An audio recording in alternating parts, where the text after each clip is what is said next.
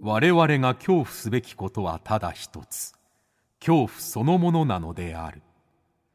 この番組は事故物件住みます芸人松原谷氏が恐怖の本質を探求すべく各界の道を極めた人々と恐怖について語らいます松原谷氏の興味津々ご一緒に恐怖の感性を磨きましょうこんばんは、松原谷志です。今夜の対談相手は、松竹芸能の大先輩であり、大師匠、酒井国夫徹師匠のお二人です。1970年、兄弟でコンビを結成。え最初はコントコマーシャルの芸名で、えー東京拠点として活動。1974年より、酒井国夫徹に改名し、関西に活躍の舞台を移します。それに合わせて芸風もコントから漫才に転向。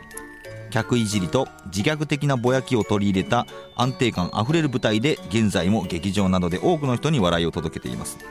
そんな酒井邦夫徹師匠実は松竹芸能の最高齢コンビでもありますこのお二人であれば演芸界の怖い話からえー怪談などもえーお聞きできるのではと思っておりますこれからその対談をお聞きいただくのですがまず国夫徹師匠のふるさとその幼少期土葬だったっていうねこれ貴重な話を聞くことができましたそして国を通る賞が芸人になったきっかけの話もね、えー面白かったですね、えーさらにはダチョウに乗った話 これもね衝撃的でございましたそれではお聞きくださいどうぞ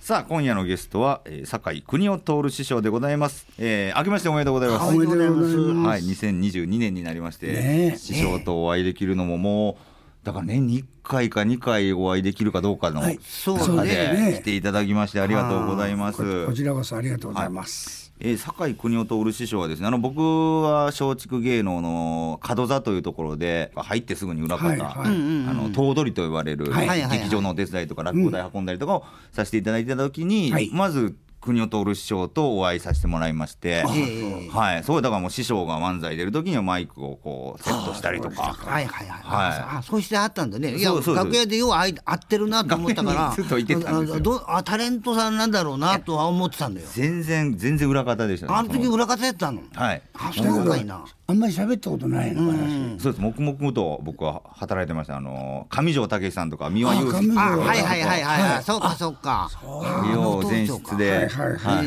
へえ師匠方とお話ししてた横で落語台出したりとか、はい、幕閉めたりとかずっとさせてもらってまして、はい。なるほどなるいほどやでもあの本当寂しいんですけどいろんな師匠方がもうお亡くなりになられたりとか、で、まあ、また新しいコンビ組まれたりとかもあるんですけれども、ええやっぱ僕がその劇場の手伝いしてた時は国を通る高志宏志、えー、はるかかなたあとおう神田寛大と、はいはいはいはい、師匠方がもう勢ぞろいで必ず毎週鳥の方が「あもう国を取る師匠の週高志宏の週」とかあそうそうそうねなんか決まってて、あいろんな師匠方いらっしゃるんだなと思ったけどもうだいぶ少なくなって寂しいですよね。いないですよ本当に、もうね今はるかかなたさんと、まはあ、い僕らぐらいから今ね、はい一はいはい番年長としたらね、まあ生き残るのは春が彼方やね。 お元気だもん。お元気いうんむっちゃ元気よよう食べるもんああ、よう食べる。そうそう一回ね、あの、はい韓国にね、ええ営業で一緒に行ったんですよ。あ韓国に営え業えまあまあ日本人の人はの観光客を相手に漫才するわけなんだけど、はいはいはいね、その時にねあのやっぱ接待みたいな感じで、ええあの焼肉とか、んあと生肉ユッケとか、ああ。そういうのいっぱい出してもらってるわけですよ。それあのはるかかなたさんは食べる食べる食べるこもれうダメなのよ。あえ師匠ダメですかああんだけ楽屋で喋る人がもう無言でもう食べてるわけ。ほんでユッケがねユッケがユッケが好きだったみたいね。3杯ぐらい食べたの。 3倍ユッケ食べるんですか、ほんで大阪帰ってきて腹壊して、腹壊す食い過ぎだっちゅうのあんなん。 そらだそのぐらい食べてるねあの人らは。もうその程度でいいんじゃないのあ。そうなの。程度でいい新年 新年そう そう。新年早々はるかか悪口に聞こえるおね。腹壊してな。うん。でもあの国を通る師匠はですね病病弱キャラというか通る師匠は特にあそうそうそうそうそうそう。はいだからこの食べるとか健康とかとちょっと真逆なキャラクえーターとがね、コンビの、はいコンビの時代からすると、はい徹の方が健康。はい、え俺トール師匠の方が健康なんですはいか、、私はずーっとね、でもいまあまあだって同じか。病院行ってんのはあのあの病院行ってんのは国吉の方が多い国吉の方だけどね、うん、でもほらもっと細かったの今60キロぐらいあるんだけど最初の頃は45、6キロしかなかったん だよ。だからむちゃむちゃ痩せてたでしょマジほんでで色が白いから、はいまあ、まあ病弱なわけですよ、はいはいはいそれとねあの漫才やっててお兄さんのことをふんころがしとかそんなん言うでし ょ僕らがね、そしたらねこのお兄さんのフはいァンの人がいるわけよ「お兄ちゃんいじめないで!」ってこう言うわけこれは漫才じゃんって言うと時々怒ったりなんかするんだけ ど向こうでマジで怒ってんのマジで怒ってるんですお客様そうがそう今やきもちやろうけそどうそうねそうや気持ちでそそれではねこの人を責めたんじゃ、いまたそういう人が出てくるかあらーそうなやんですねったら自分をいじめることだったら誰も文句言わないでしそょうかまあ国吉の方がまああの身長的にも低いしまあ可愛らしさとかもあそうったそうりして可愛らしいの可愛らしいのえ自分ーで強調をしてください可愛らしいの強調します、だからそこのあたりから出てきてるわけですよ。うん、だから僕は、ね、今日も忙しいんですわでも撮影ですわレントゲン撮影ですわみたいなそんな感じの、うん、そういうネタに変わっていったわけですよ。ああ随分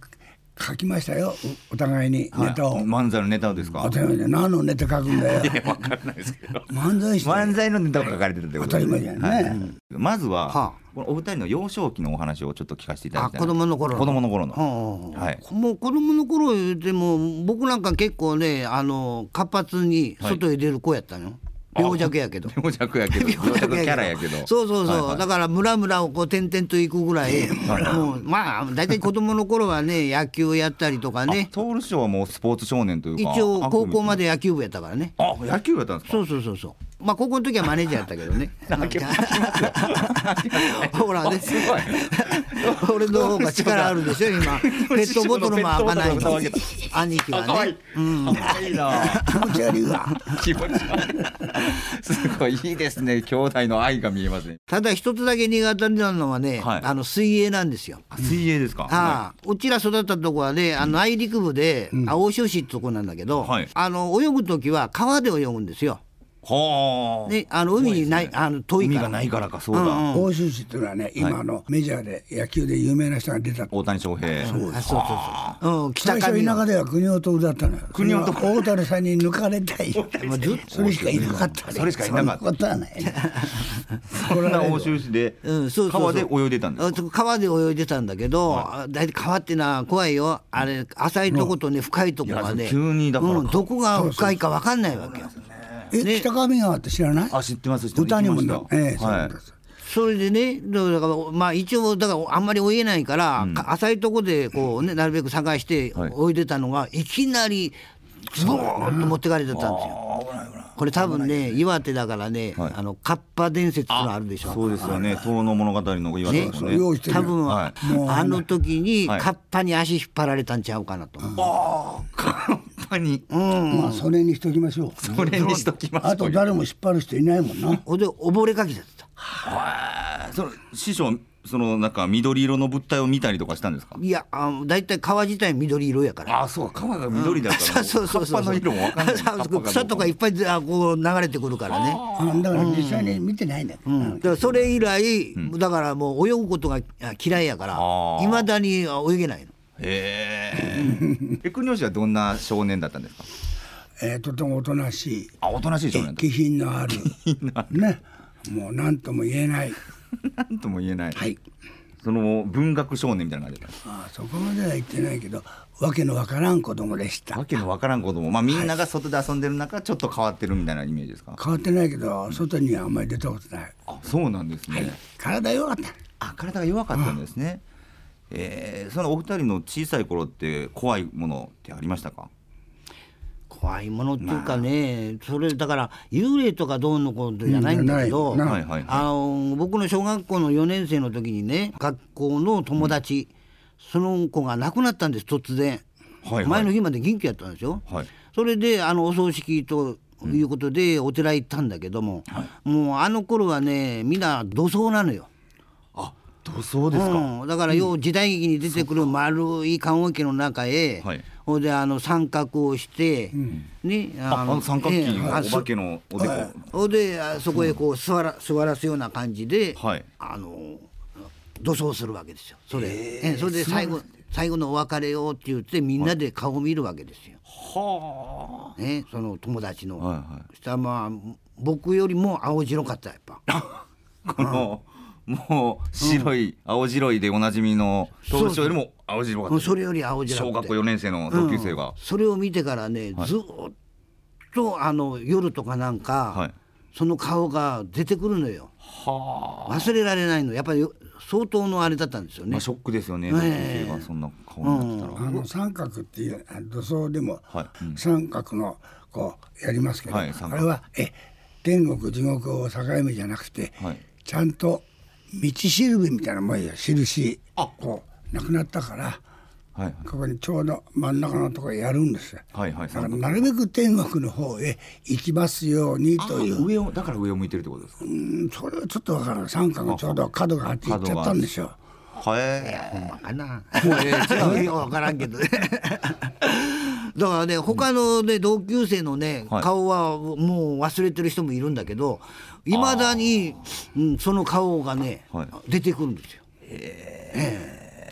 ほんでなんかねあの亡くなってからね1週間も経ってたかな、はいそっちのお寺の方を見たらね青い光がほんまかいな。火の玉ー、火の玉ですか火の玉じゃあえ火の玉見られたんですかこれは見ただからお前だかとら幽霊じゃないんだけど火の玉を見たお前と親しかったから迎えに来たんと違うあそんなこと ない。迎えに来た割にはまたま7時だままでだ来ら れた。ずっと待ってくれてるじゃないですか友達えでも青い火の玉っていうのはその僕も土葬の地域で火の玉の目撃談が多いっていうのを聞いたことあるんですよ、えだからなんか関係あるんですかねえなんか関係ああるみたいですね。そのなんかその成分の中に硫黄かだなんか知らんけうんあどはいはいはいそういうものが含まれてて、ほんである時になったらそれがこうどっかに溜まってそのままスッと出るとかいうような話は聞いたよねだ。から青い青い火の玉とかなかったのは、昼間は例えば出たにしてても見えないから、そうか光で夜になったら見えるんですよね。見えてるっていうことなんええだから雨の上がった時とか、はいはいちょっとこう、えー蒸気が上へ上がる頃、やっぱり火の玉との上がる。雨の日は幽霊が見えやすいとか言われますからそれもなんか化学物質的な意味なんかもしれないですねなんかだとそうですね思うよね。はいあはいそういうな火の玉みたいなのはね。うん幽霊はどうか知らんよ。それ はね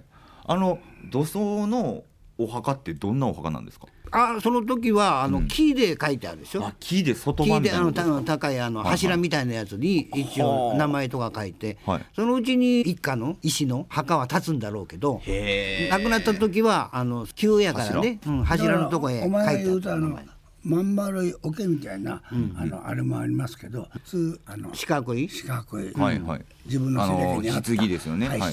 棺、お桶で土葬するんですかその前にああそれ昔のやつだからねそうそうそう桶にどどうやってだから最後のお別れってこうなるでしょ、はいでみんなでこう順番に顔を見てでお別れしたらあの蓋をするんですよバカッとその上から土を亡くなった方は膝を折って膝正を折っ座してるようにあそういうことなんだそうそうそう正座してる状態なんでそすうないと入らないこういう感じでえー、だからこういう感じでそうなんだ、あこう ラジオじゃわからんやろあの膝を抱えてねおそ腹うに膝を抱えて手でそう前そうをそうそうそうそうこう押さえてそう体いう育感じで座りみたいな感じですよねああそうですそういう感じそれで桶に入れて、蓋をして土に埋めるってことなんそでうすかそそううそ時代劇かなんかで時たまやるでしょあの担いだりあはいはいはいはいはい、それがまだ続いてたあってこと続ないんですてたんですだからね僕らの時代はそうやったんですすごい話やな、それが芸人になられるわけじゃないですかそこから少年期を終えてこのきっかけって何なんですかあれですか私はね友達がね学校もやって行けなくてね友達とも会えないねそれで、はい友達が浅草の雷門の横にスワンっていう喫茶店でそこでアルバイトやってるからあのもうだいぶ会ってなかったんですけど、はい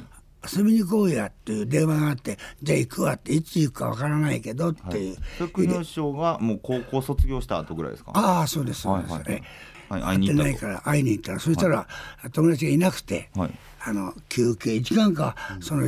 それで私は浅草ロックロロッックク座のですか通りを初めて歩いたんです浅よ草ロックはいはいはい、うん、そしたらその頃ねお芝居の看板がいっぱい出てました、はい、はそれで浅草の松竹演芸場ってとこあるんですよあ、はあはあいっぱい男の人だとか女の人が看板が出てる名前だけ、はいはいはい大きな看板、なんだろうってそれで行ったらああの演芸場で初めて漫才とか、コントっていうの見たんですよコントを見たはあ最初コント見た時、はいお芝居だと思ったええほんでまあ随分座員の少ない劇団だなと思ったあーそういかやだけど衣装きちっと着てるからさ、はいはいうんはいはいそれでいらない目に終わっちゃって、それね中途半端に2時か3時ぐらい入ってもう終わり頃なの、だから夜の分を見ちゃってああもでお金あいいういいよっていいよとああ座っときって言われたんで、はいはいあとちょっとやから残り終わったのがね、8時かちょっと過ぎちゃったもうはいはいそこでコントを初めて見たってこと初めて見たえそこで師匠コントを見て、やりたいなって思われたんですかコントを見てやりたいなと思わないんだけど、はい漫才も見てるわけじゃないはいだからこうなんだろうと思って、これ自分なりに整理か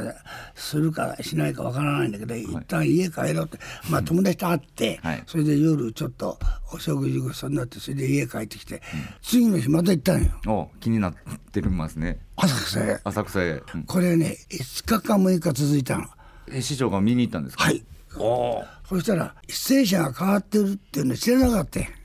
あだから何日か目10日目とか、はいはないんとかで変わるのねあ、はい変わりますねそれもパンフレットで見て分かってああはいはそれで毎日行ってたら「あんたもういいで金払っていい」い 金払ってそうそれで表から入れていただいてああそれでどのぐらいやったのかな1ヶ月ぐらい続けたんかな、うん、それからピタッといかなくなったあんだったらこれこんなことやってていいのかなと あの思うじゃん。ご自身でおはい、思ったんだっ思ったよねて、割に仕送りだけで食べてんのに、嘘ついて学校も行ってないし あ。そういう状況だったんですねその時、 劇場ばっか見てそう漫才そんなのここととばっか見もて人に言えないじゃん。そうだもう一人でこっそりずっと見てたってことですもんねあ、そうそうはい。だから楽しいんだか悪いことしてんだかさっぱりわかんないもいんやいなや。それでだから、コントコンビネーションっていうあのあうちらコンビネのー師ション匠なんだけどその人はもうあのコントやってたわけですよ。はいはいええうん、それであのあの頃はあのうちの師匠は南よしおって言ってたんですけど、はいそこへ要するに弟子にしてくださいってこの人弟が子入り志願をされたうん兄貴はあの行ったんですよ。だいぶちょっと飛びますけどね。はいはいはいそうはいうんうん、それがきっかけですわ。へえええその後じゃあ断られたんです。徹師匠も誘われたかなんかそれは私が、ああそれは国吉師匠に誘われたんです そかれはそうだそいうそう僕ぶ、だいもぶ経ねってから。最初はねあの、徹師匠は舞台の裏をやりたかったんですよ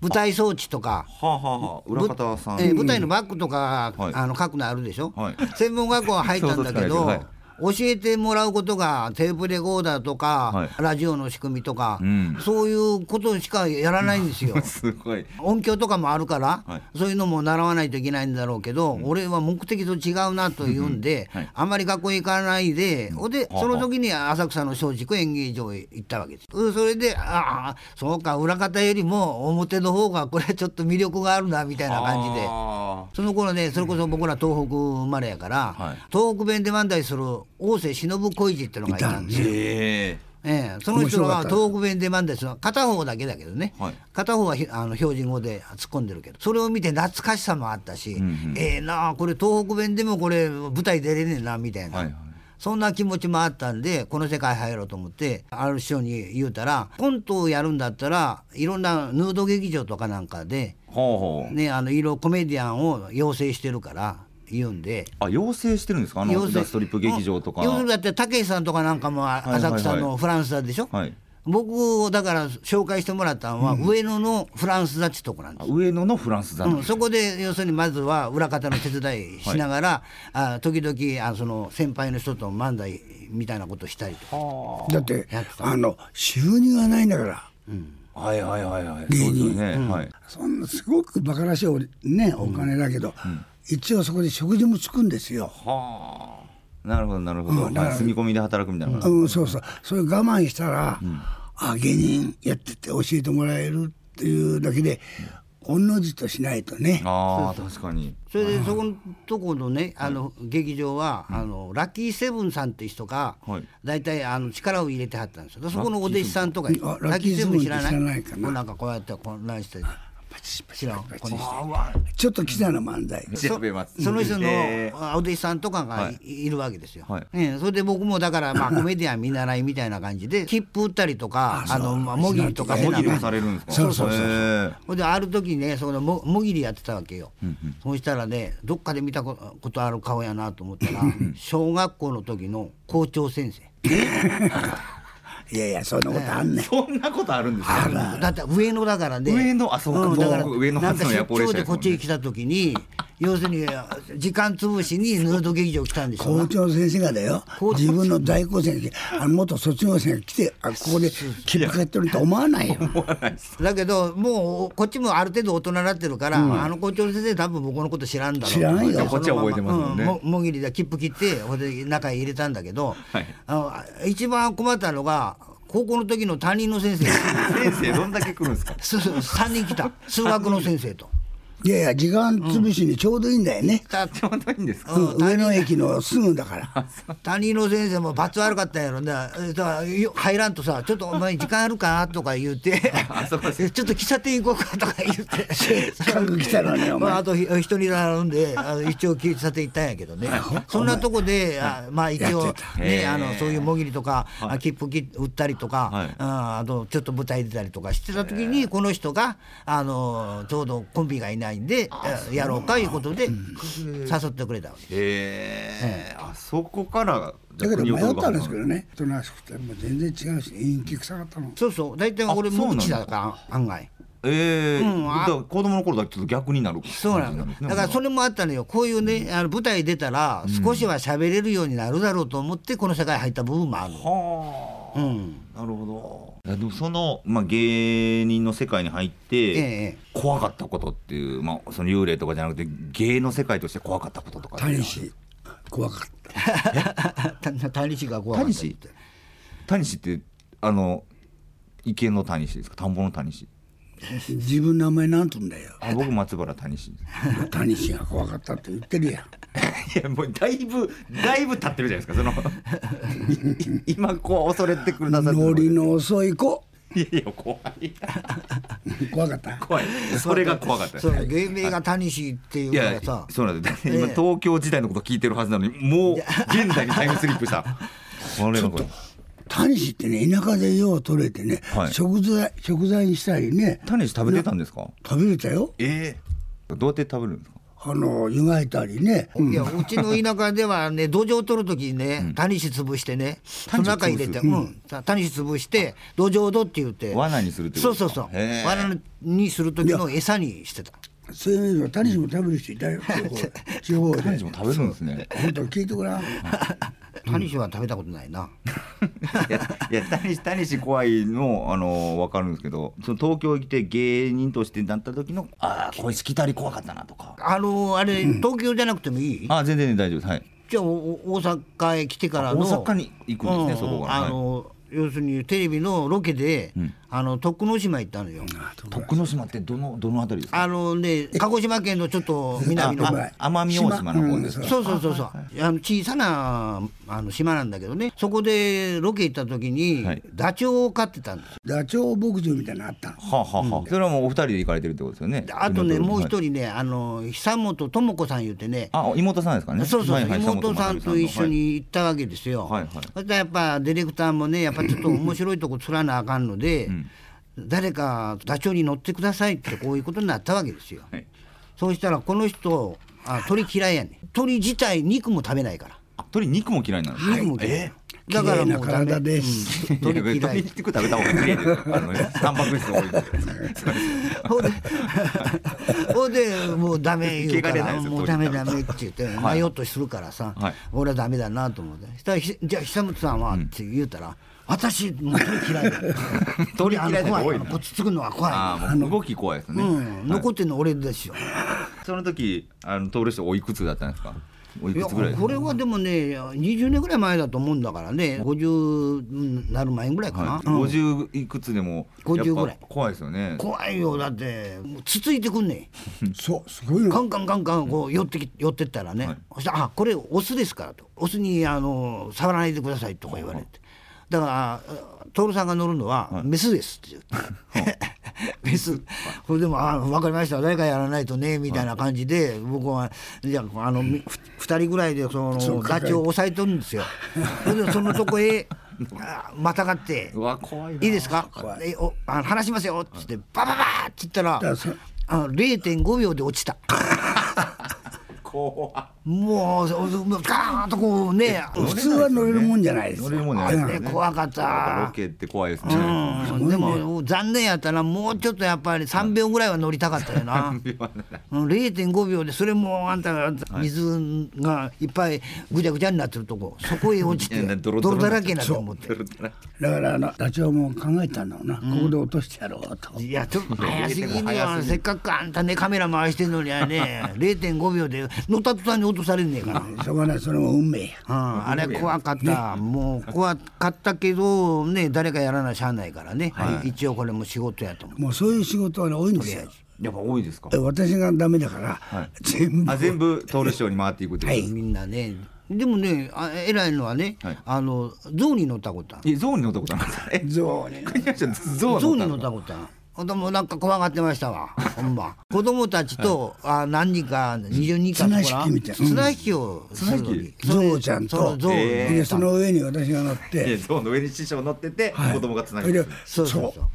うでどっちが勝つかあの地元の幼稚園の子かなかそうやろなすごいロケやな、そうそれで「えー」って言ったらねはいゆっくりゆっくり後ろへ下がんないな象ほいで子供たちは前引っ張るじゃない、はで私が上に乗って これ旗で旗で前行け」って指示通り動いてくれるんですか動く動くかい そんなもんうん動物とのやっぱ絡みが多いですねすごいいやだけ結ど構ね何でもさせられるけどね、象ツルツルかなと思ったらはい違うんですねあのこのぐらいの長い2センチぐらいある毛がブワーってうん毛あその背中もですね、はいあそうなんですか硬いのだからくて痛い日本のね、気候に慣れてるな慣れてるから寒い時はやっぱ毛がちょっとあの生えてくるらしいもんね。あ日本に来て生えてきてるってこととなん思うんだよね多分ねアフリカとかそっちにいる時は暖かいからあそうか毛いらないうんくてもいいん だけど、ごい多分そうやと思うよ。いやありがとうございますちょっと動物の話も出てきたんですけれどもあの動物の使ったコントをされたというのをちょっと次週このお話聞かせてもらいたいなと思うんですけれどもあーはいはいはいとりあえずも今週は一旦ここまでで、また来週国を通る師匠とお話ししたいと思いますよろしくお願いしますどうもありがとうございましたありがとうございま来し週たお願いします